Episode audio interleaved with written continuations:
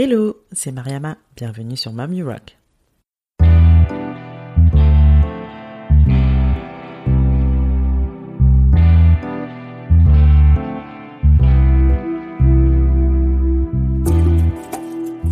Mommy Rock est un podcast échange avec des femmes entrepreneurs et mamans.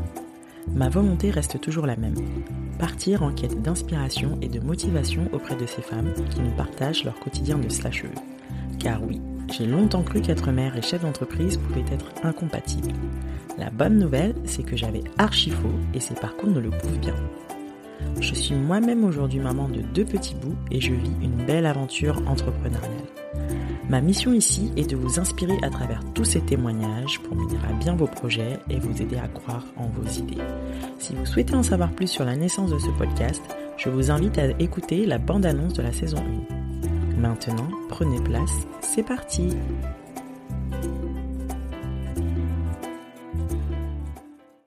Pour ce nouvel épisode de Rock Your Business, j'ai le plaisir d'avoir au micro Jenny Chamas, Master Coach de vie certifié en leadership. Elle accompagne depuis trois ans les femmes managers, dirigeantes et entrepreneurs désireuses d'affirmer leur posture de leader. Vous la connaissez certainement via le fameux podcast Femmes ambitieuses où elle nous prodigue de superbes conseils pour apprendre à concilier sereinement vie pro et vie perso, le tout sans renoncer à ses ambitions. Qui mieux que Jenny pour nous délivrer des conseils et astuces pour rester motivés en cette période incertaine et surtout pour nous aider à apaiser notre mental et mieux gérer nos émotions. À l'heure où je vous parle, on est tous en attente de la déclaration du président Macron de ce soir. Je sais que pour certaines, la période est plus que difficile. J'espère sincèrement que ces conseils vous aideront à traverser au mieux cette période. Bon courage à toutes et très bonne écoute. Bonjour Jenny. Bonjour Mariama. Écoute Jenny, merci beaucoup d'avoir accepté mon invitation. Je suis super contente de t'accueillir aujourd'hui. Euh, ça fait deux ans que j'ai découvert ton podcast, euh, donc il s'appelle aujourd'hui Femme ambitieuse, donc anciennement coach happy. Euh, tu es coach depuis trois ans, donc coach certifié en leadership pour les femmes managers, dirigeantes et entrepreneurs. Ouais. Tu es auteur du livre Ambitieuse et épanouie et tu es aussi maman de deux enfants. Oui. Est-ce que tu peux nous en dire un tout petit peu plus sur toi et ton activité? Alors, euh, bah, écoute, euh, je, je suis euh, euh depuis quelques mois d'ailleurs master coach. Mmh. Ah. Ça veut dire que je peux aussi former des coachs. Donc, euh, et mon, mon métier, ma passion, ma zone de génie, c'est vraiment euh, d'accompagner euh, des femmes leaders. donc par leader, j'entends les, toutes les personnes qui ont envie de porter des idées, des projets et qui sont leaders en entreprise ou leaders de leur propre entreprise. J'accompagne ces femmes à s'épanouir dans leurs fonctions, à développer et assumer pleinement leur leadership euh, et aussi à trouver leur équilibre euh, vie professionnelle, vie personnelle. Parce que le fameux sésame. Euh, exactement, parce que euh, ce sont des, des, femmes, les leaders, les leaders d'aujourd'hui, qui ont des vies très remplies et et, et c'est vrai que bah, travailler beaucoup, souvent, ça se fait au sacrifice euh, euh, de sa vie personnelle. Et l'idée, c'est de remettre un peu d'ordre là-dedans euh, pour essayer de, euh, de gagner en efficacité, de travailler peut-être un petit peu moins et de d'avoir un peu d'espace mental aussi pour pour mental et physique pour sa vie privée. D'accord. Et tu vas comprendre principalement, du coup, je pense que c'est assez bien réparti entre des femmes entrepreneurs, dirigeantes, managers, c'est quoi Ouais, alors je dirais que à 50% ce sont des entrepreneurs, à 50% ce sont des, des, managers euh, ou dirigeantes en, entreprise. D'accord. Et c'est des accompagnements sur combien de Six mois. combien de temps Six mois. Ouais. D'accord. Six mois, tu les accompagnes et ensuite, euh, du coup, est-ce que tu arrives à avoir un feedback de, ouais, de ce coaching? ouais. Comment elles le vivent? En, en fait, euh, je les accompagne vraiment très proche pendant six mois parce que il y a à la fois de la formation, donc je leur enseigne beaucoup d'outils qui vont leur être utiles dans, dans cette quête euh, d'équilibre et de, de, leadership. Et aussi, euh, je les coach beaucoup. Donc, euh, ce qui est génial, c'est que bah sur six mois, tu vois vraiment euh, les, les, les, les personnes aient évolué parce que euh, au début euh, c'est vraiment la, la découverte euh, des outils et puis de remettre en question des croyances établies. Puis au fur et à mesure c'est vraiment l'objectif c'est d'avancer d'un point A à un point B puisqu'elles définissent elles-mêmes leurs objectifs. Et donc du coup c'est génial de voir bah, quand elles partagent qu'elles ont atteint leur objectif. Tu vois je, je, je terminais un groupe le mois dernier. satisfaction. Ouais, complètement euh, je, terminais un groupe le mois dernier et, et, euh, euh, il y a toujours un appel de partage à la fin. Et là, mes clientes qui me disaient, voilà, moi j'ai doublé mon chiffre d'affaires, moi, ah, super, moi j'ai j'ai commencé à écrire parce que c'est ma passion. et en fait, tu vois, c'est c'est assez magique de voir de voir ce qu'elles sont capables de faire grâce à la découverte de certains outils qui, de mon point de vue, devraient être enseignés à l'école. Ah bah carrément. Et, euh, grâce à la puissance aussi euh, bah, du coaching, hein, parce que dans le coaching, quand je les coach, on, on, interroge toutes les croyances limitantes, et aussi à la force du groupe, parce que mon accompagnement se fait précisément en groupe. Et donc, ça veut dire que ces leaders, elles sont euh, au sein d'une communauté, d'un réseau, et toutes ces femmes, elles ont cette ambition commune d'aller vers leur objectif. Et en fait, ça crée ça crée un truc génial, quoi. Énormément de force, une belle synergie. de soutien. Mm. Ouais. C'est super. Et qu'est-ce que tu faisais avant de, de devenir coach Alors moi, j'étais euh, moi-même euh, euh, manager en entreprise. En fait, j'ai bossé pendant dix ans dans le secteur de la mode. Et le dernier poste que j'ai occupé, mais j'ai passé pas mal de temps en fait dans dans l'entreprise H&M. Et le dernier poste que j'ai occupé chez eux, c'était, euh, je dirigeais en fait le merchandising. Donc c'était à la fois les achats et les ventes euh, pour la Corée du Sud. J'étais expatriée. D'accord. Et donc, euh, je pilotais un chiffre d'affaires, j'avais une équipe qui s'occupait de différentes catégories de produits, et, et j'étais au, au CODIR. Euh, et c'est une expérience que j'ai adorée et qui en même temps a été extrêmement challenging parce que moi j'avais un bébé en bas âge. Pendant ce poste-là, j'ai aussi été enceinte et j'ai eu un, un, deuxième enfant. Donc tu ah vois, ça, ça, faisait beaucoup. J'ai cumulé beaucoup. Euh, et donc euh, finalement, bah, tous les challenges auxquels font face mes mes clientes, pour la plupart, je les ai moi-même vécus en fait. C'est vraiment. C'est tiré ta propre expérience. Ouais, c'est ça qui m'a motivée à, à devenir coach d'ailleurs.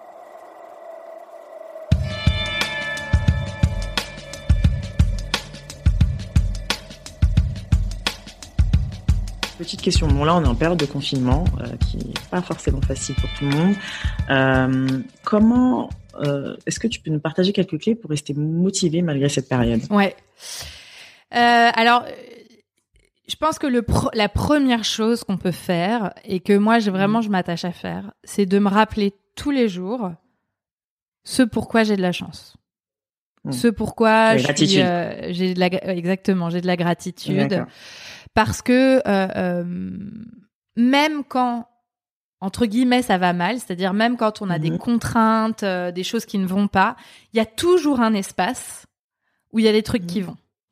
Donc, c'est se rappeler bah, pourquoi je suis chanceuse. Je sais pas moi d'avoir un endroit où je vis, par exemple. Tu vois, je me rappelle, je me rappelle que on je suis. prend pour acquis, mais, non, mais exactement. On prend toutes ces choses pour acquis, mais en fait non, elles sont pas du tout acquises. Je, je, je, je je suis euh, euh, reconnaissante euh, d'avoir mes enfants en bonne santé, reconnaissante que mon mari soit là et travaille dans la même maison, que et en fait essayer de lister. Et c'est cette liste là, ça peut être des choses toutes bêtes. Par exemple, un truc qui est vraiment fondamental, c'est que je suis reconnaissante d'avoir internet qui marche chez moi avec un ordinateur qui fonctionne pour qu'on puisse faire cet enregistrement de podcast.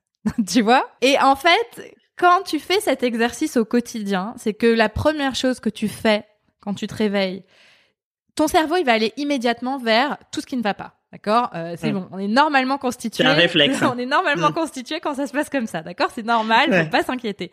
Simplement, du coup, il faut le ramener et lui poser cette question-là. Mais en fait, qu'est-ce qui va bien? Pourquoi je suis contente? Mm. euh, Pourquoi je suis reconnaissante? Et en fait, la liste peut être infinie parce que souvent il y a plein de petites choses. Je suis contente que ce midi j'ai mangé des pâtes à la bolognaise, cuisiné maison, euh, tu vois. Les plaisirs simples. Exactement. C'est ça. c'est super. Ça a l'air simple à faire sur le papier, mais c'est vrai que ça nous passe euh, au-dessus de la tête, quoi, ces choses-là. En, fait, euh, et alors techniquement, vraiment, cinq minutes, on peut se mettre un petit hein chrono sur le portable, cinq minutes, un papier, un crayon, et on fait une liste en mode bullet point de tous les trucs qui nous donnent du baume au cœur. Et en fait, assez rapidement, ce que ça produit techniquement, c'est que, bah, tu vois, moi quand je le fais, hein, concrètement, je me mets à sourire je me mets à me dire ah mais ouais c'est génial ça se réchauffe un peu à l'intérieur tu vois. Ça a vraiment un impact l'effet euh, instantané. ouais, hmm. ça a vraiment un impact. Super. Bon bah je sais ce que je vais faire ce soir pour le coup. Mais j'en avais un avant un petit journal de gratitude mais le plus dur c'est vraiment la régularité. C'est de réussir à le faire vraiment tous les jours. Je pense que tu commences au début, il faut y aller pas à pas, hein, c'est des habitudes à prendre. Euh, bah, tu, tu, tu le dis toi-même dans ton podcast, hein, le cerveau met 21 jours avant d'acquérir une, une, habitude. Euh, ouais. habitude. Donc euh, voilà, faut, faut, faut tenir le cap et essayer de, de, de faire ça régulièrement.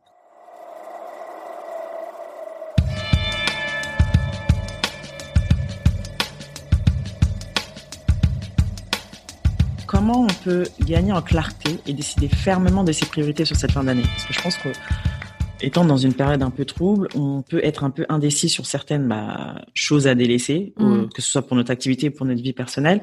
Comment est-ce qu'on peut justement gérer ça au mieux? Euh, Se dire, ok, bon bah là, on, est au mois de novembre. Qu'est-ce que je peux faire sur cette fin d'année pour, bah, malgré la situation, que ça se passe au mieux, et comment mieux préparer l'année prochaine? Mm. Alors, je dirais que pour choisir et décider, finalement, euh, euh, c'est un peu. Euh, je pense qu'il faut poser les choses de façon assez simple. C'est-à-dire que quand on voit qu'on a, on pourrait avoir plein de priorités en même temps, mais qu'on se rend bien compte que, en fait, on pourra pas tout faire et qu'il va falloir choisir entre tout ça, c'est de de se poser la question pour soi-même qu'est-ce qui est le plus important? Et peut-être de mettre des degrés d'importance à chaque chose. Et tout le monde pourra avoir des opinions différentes sur ce qui est le plus important. Et je pense que c'est important, ça compte de se dire, euh, en fait, c'est pas ce que pensent les autres qui est important, c'est vraiment ce que moi j'envisage comme plus important. En cette fin d'année, qu'est-ce qui compte le plus? Est-ce que ça va être, euh, euh, euh, je sais pas moi, de, de faire un site internet, de lancer un nouveau programme, de ou alors en fait ça va pas être mon entreprise qui compte le plus pour cette fin d'année, ça va être de prendre soin de ma famille, de gérer l'école pour les enfants, pour bah, justement comme comme des cas comme le tien quand la crèche est fermée ou que l'école est fermée. Exactement. Comment on mm. gère et, et donc de poser ça sur papier, de décider et d'accepter que euh, euh, c'est ok de repousser certaines choses à plus tard, que le monde ne va pas s'effondrer et que en fait tout ça on le fait pour soi et pas mm-hmm. à son détriment. C'est en fait parfois on veut tout faire tellement faire qu'on s'épuise et, mm. et, on se fait le plus beau des cadeaux quand on quand on contraint le nombre de choses qu'on fait. Et qu'on se dit bah en fait non je vais pas faire plus.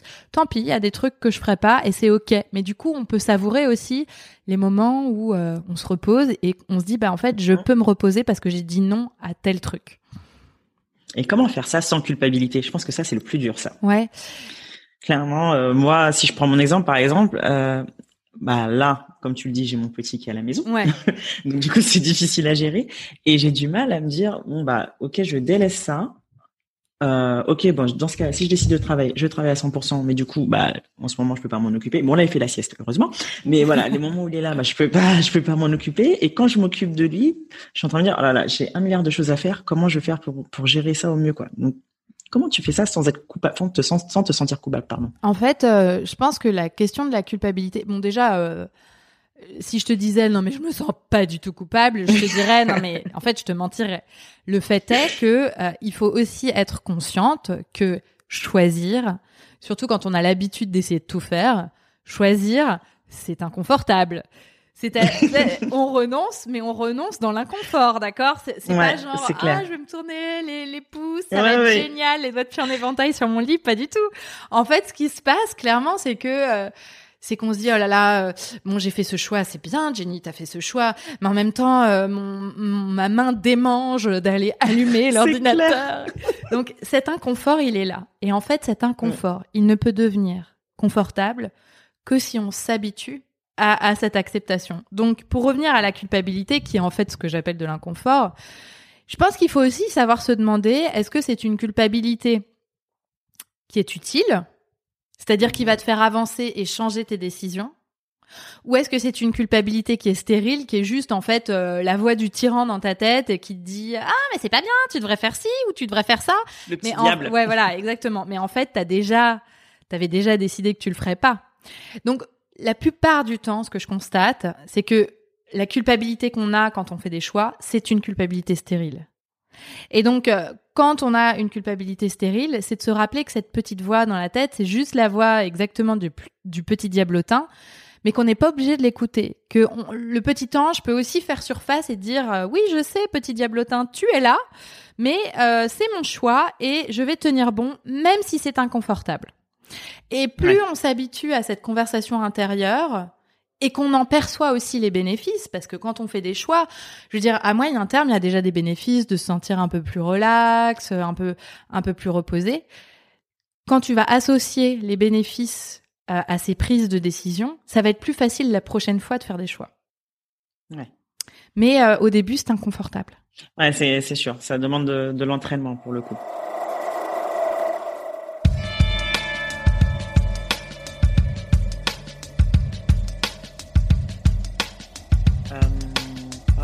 Des montagnes russes que l'on connaît en tant que femme entrepreneur, comment est-ce que tu as des clés à nous partager pour les gérer au mieux, ces fameuses montagnes russes émotionnelles?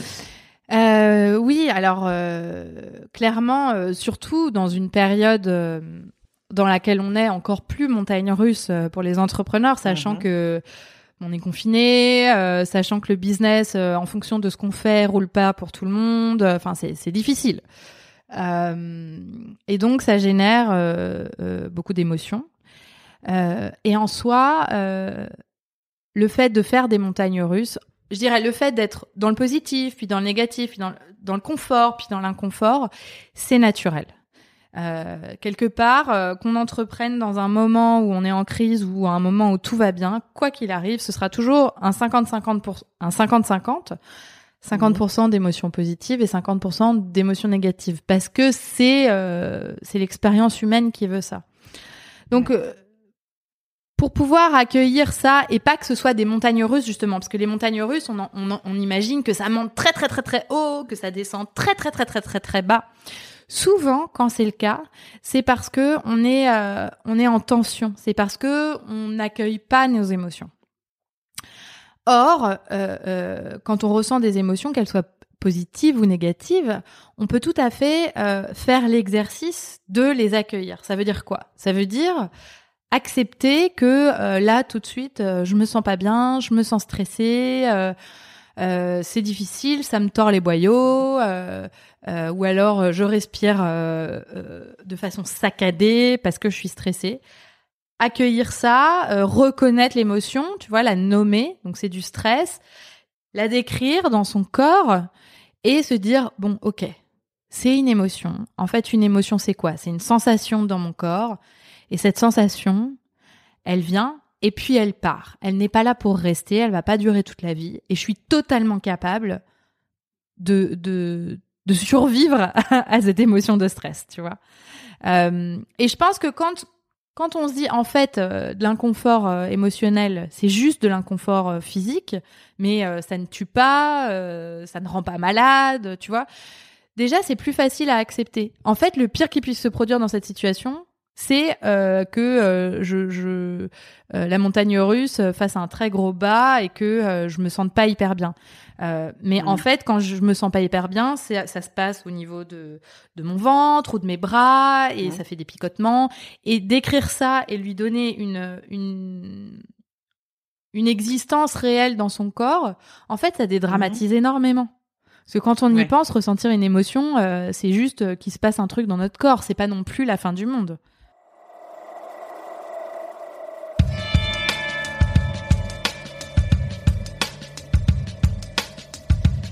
Euh, est-ce que tu as des outils pour nous aider à apaiser justement notre cerveau, notre mental Surtout en cette situation? Tu veux dire arrêter de penser, c'est ça? C'est ça. Est-ce qu'on peut l'éteindre un moment? On Alors, désolé, désolé, je n'ai pas encore trouvé l'outil. Euh, Zut. on aimerait bien qu'il y ait un petit bouton sur, le, sur le cerveau, tu sais, et hop, switch, switch off, et puis voilà. Euh...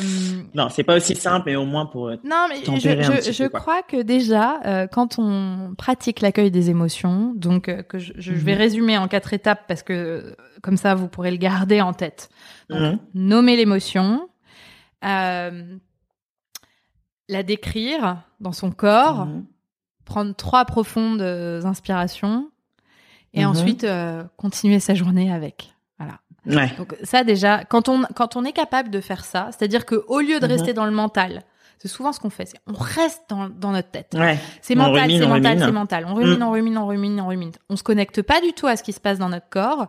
Du coup, on n'arrive pas à évacuer cette tension puisqu'on ne s'est pas connecté à la tension corporelle. Donc on rumine encore plus, on rumine encore plus. Le fait d'accueillir ces émotions, déjà, ça casse ce rythme. Parce qu'en fait, on rumine, on rumine, on sent qu'on n'est pas bien, et là, on fait un petit check corporel. Ok, voilà ce qui se passe. Ça, ça permet de prendre du recul. Et quand on prend du recul et qu'on est en train d'analyser ce qui se passe physiquement, on n'est plus dans le mental. On n'est plus dans euh, ah, toutes nos histoires, nos drames et comment je vais faire et je sais pas comment faire. Et, ça, c'est un drame et voilà. Et, du coup, ça permet de faire une pause, un espace de respiration où on va prendre du recul.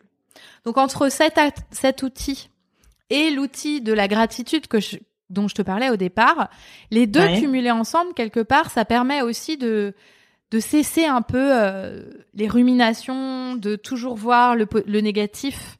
Euh, tu vides un peu ton cerveau, quoi. Et la méditation dans tout ça tu, tu médites un petit peu? Alors, la méditation, c'est un excellent outil. Quelque part, le fait d'accueillir ses émotions, c'est un peu Enfin, il y, a un lien euh, avec la méditation parce qu'on est vraiment dans, dans le, le, corps et les ressentis.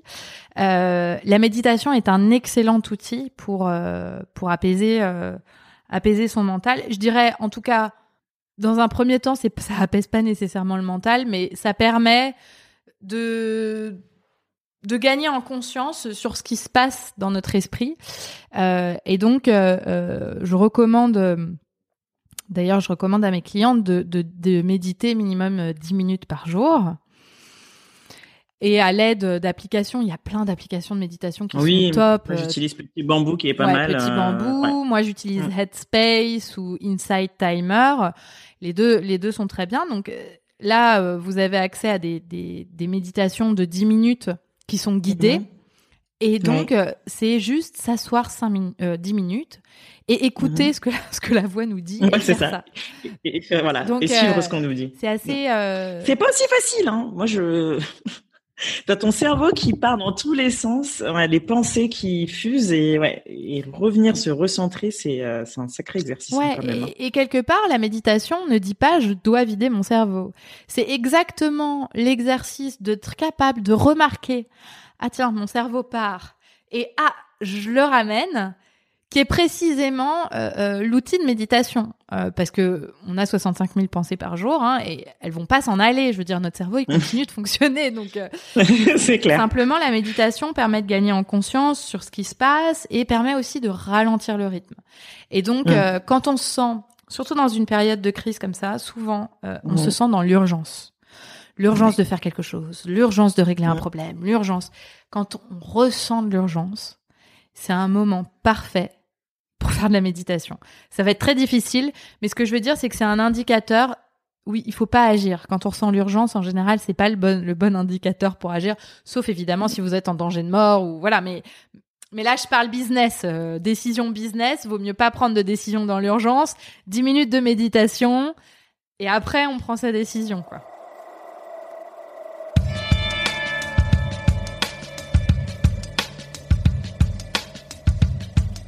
Bon, en parlant de business, comment on peut...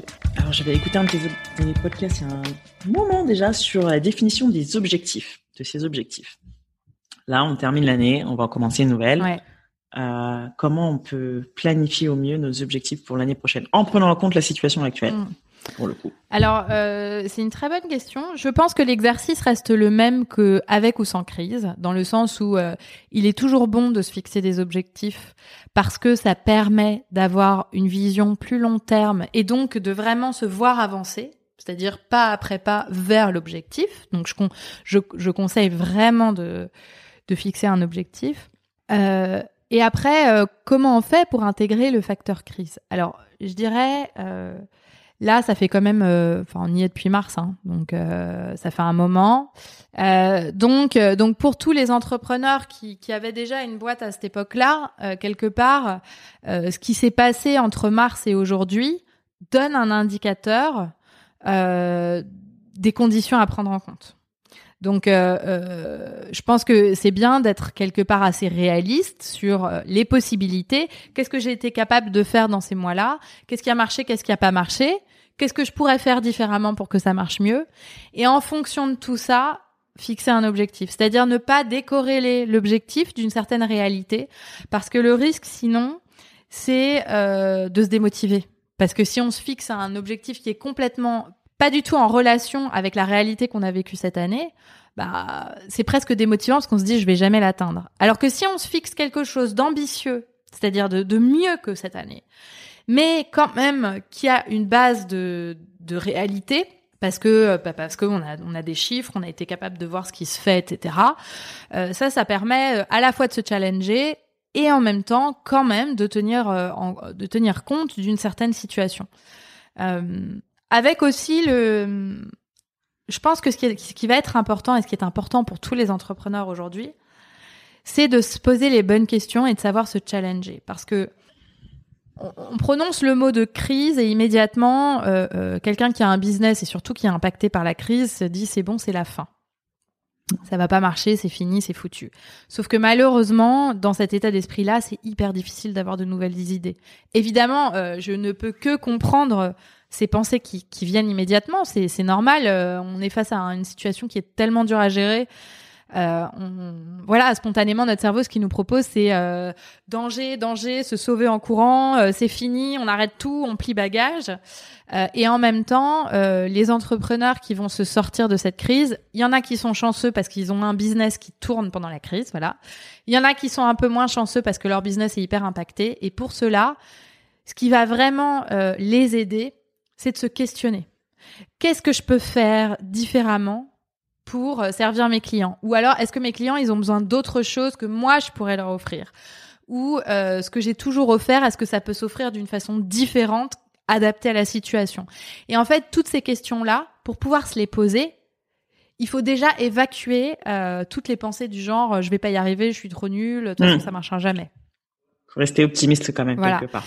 Et, et, et, se poser les questions et essayer d'envisager euh, ce que peut-être votre cerveau n'a jamais envisagé auparavant et accepter que le chemin vers votre objectif, parce qu'en général quand on monte une boîte c'est qu'on a un objectif, on a une envie particulière, euh, que ce chemin-là sera peut-être pas exactement celui que vous aviez imaginé, mais que ça ne veut pas dire que vous n'allez pas arriver au point que vous vouliez rejoindre. Ça veut juste dire que le chemin sera différent, ça va peut-être prendre plus de temps, il y aura peut-être des étapes différentes, et peut-être que c'est ok. Super. Bah, on n'aurait pas pu dire mieux.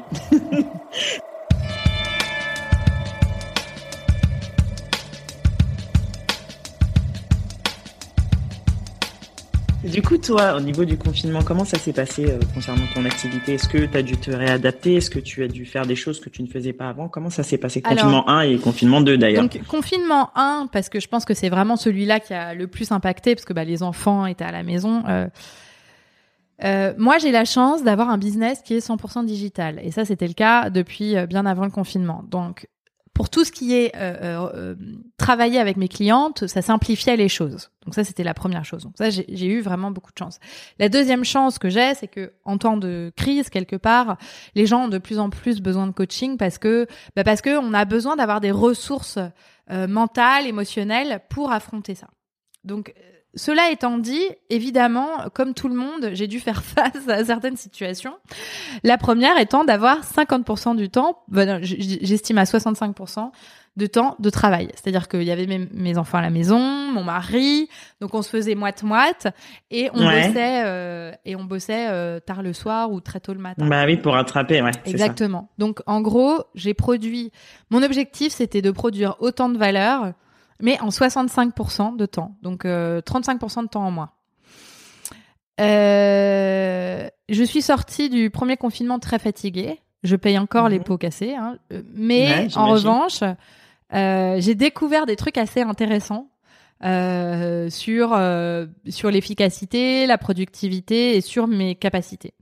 Je donc tu vois tout ce que avant il y avait plein de tâches que je faisais et j'estimais que c'était euh, ça devait durer une heure ou 45 minutes.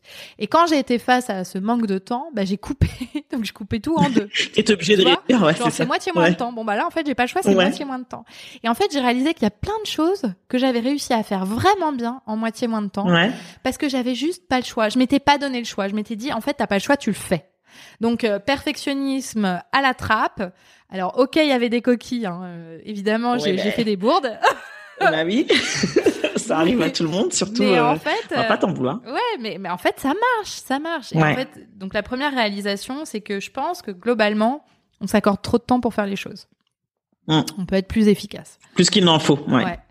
Euh, ça, c'est le premier truc. Et puis le deuxième truc qui est lié à ce que je t'ai dit avant, c'est que euh, Mm. le fait, moi, j'accompagne des femmes qui sont des leaders et donc qui elles ont aussi pris la crise de plein fouet. C'est-à-dire que dans la salle, il y avait des entrepreneurs qui étaient directement impactés, qui ont dû fermer des Mhm. établissements, euh, fermer des magasins. Enfin, je veux dire, on parle de trucs, euh, Ouais.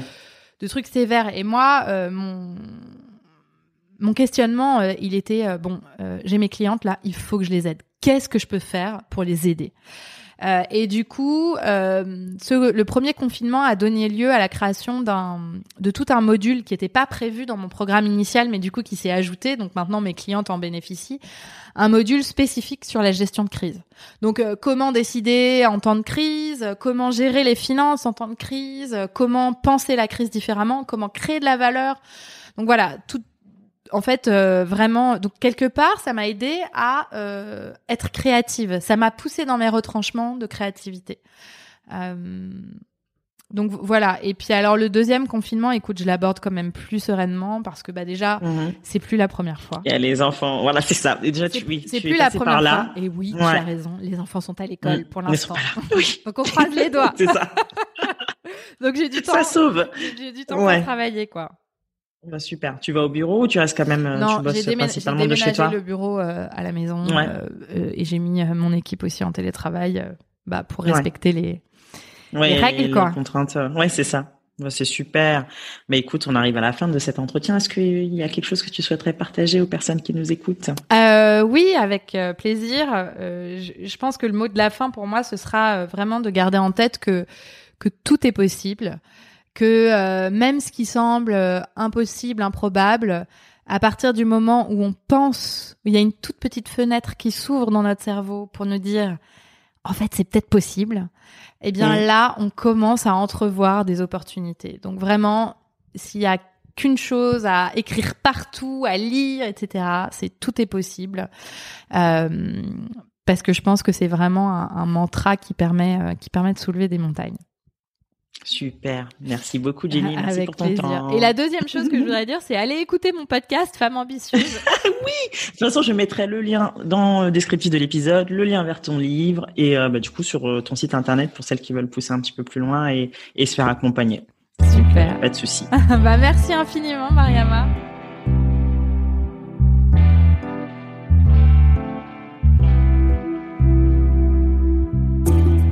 Merci pour votre écoute. Vous retrouverez toutes les infos dans le descriptif de l'épisode. Si celui-ci vous a plu, n'hésitez pas à en parler et à le partager sur les réseaux. Encore mieux, si vous pouvez lui mettre 5 jolies étoiles sur iTunes ou Apple Podcast pour qu'il soit visible au plus grand nombre, ce serait génial. Pour ne rien rater du podcast, rendez-vous sur Instagram, MomUrockFR. À bientôt!